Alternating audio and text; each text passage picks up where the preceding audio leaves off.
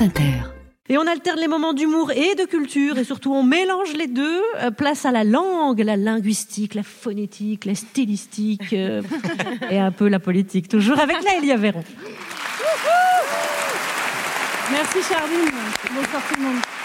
Alors aujourd'hui, je voulais vous parler des prénoms et de leur signification. Il y a des prénoms qui ont un sens lexical immédiat. On a de beaux exemples dans cette équipe avec, euh, par exemple, Constance, hein, qui en a joué pour le nom de son spectacle Inconstance.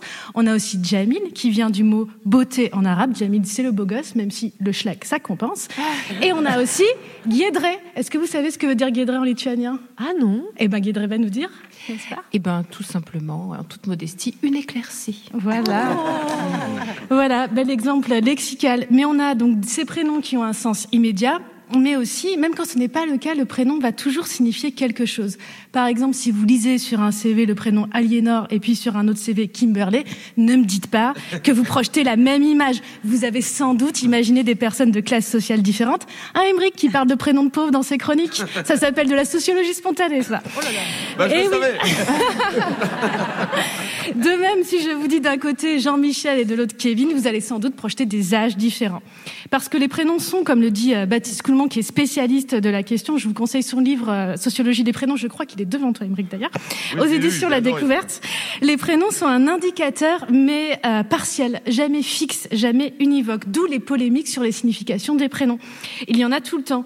Il y a eu Zemmour et plus généralement l'extrême droite sur ce que serait un prénom français ou pas français. Il y a toujours des moqueries sociales, genre haha, prénom de cassos. Il y a même quelquefois conflit entre les parents et la justice qui peut interdire un prénom si elle l'estime contraire à l'intérêt de l'enfant. Par exemple, la justice a interdit pour des jumeaux les prénoms fish and chips ou encore babord et tribord.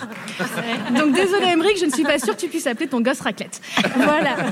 Quelquefois, ces jugements font d'ailleurs polémique. Par exemple, Fange, prénom breton avec un tilde, vous savez, le tilde, c'est la, la petite vague sur une voyelle, a été interdit. Et de même, Titeuf, sous prétexte que ce serait un prénom ridicule, donc contraire à l'intérêt de l'enfant.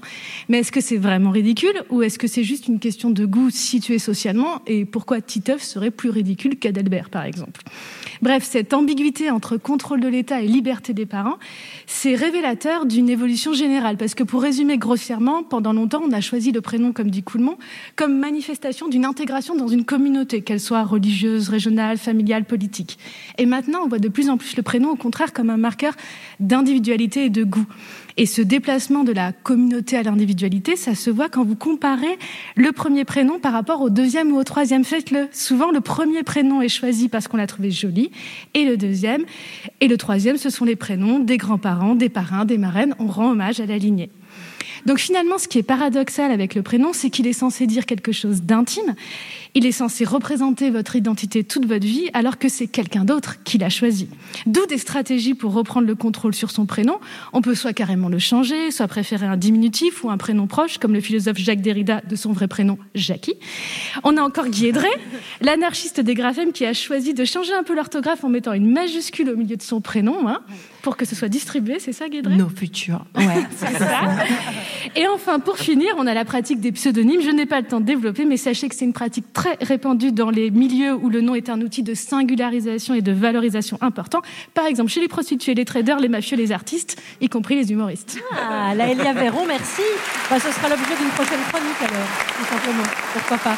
Et dites-moi, euh, Douli alors, ça veut dire quoi, ma chère Mais Douli, on sait pas. Et tu sais qu'il y a beaucoup de mecs en fait qui s'appellent Douli. Ah oui? En Indonésie, c'est des mecs. D'ailleurs, à une époque, je pouvais pas m'appeler Douli sur Insta. Il fallait que je mette Douli Douli parce qu'il y avait un Indonésien, il avait 8 abonnés et il me niquait le business. je pouvais pas Ah m'appeler donc Douli. en Indonésie, faut, oui, faut, faut, faut, Voilà, faut c'est intégrer un, ça. un prénom d'homme. Un prénom épicé.